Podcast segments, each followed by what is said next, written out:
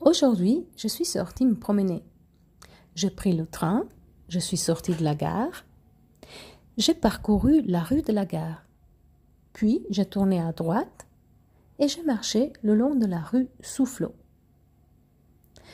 Ensuite, j'ai tourné encore à droite et j'ai pris la deuxième rue, la rue des Lilas. Je me suis arrêtée à la librairie pour acheter deux livres. J'ai traversé la route et j'ai discuté avec un, commissaire. Je voulais lui poser des questions pour savoir comment me rendre au parc. Il m'a indiqué la route. Je suis alors allée tout droit en direction de la place de la Révolution.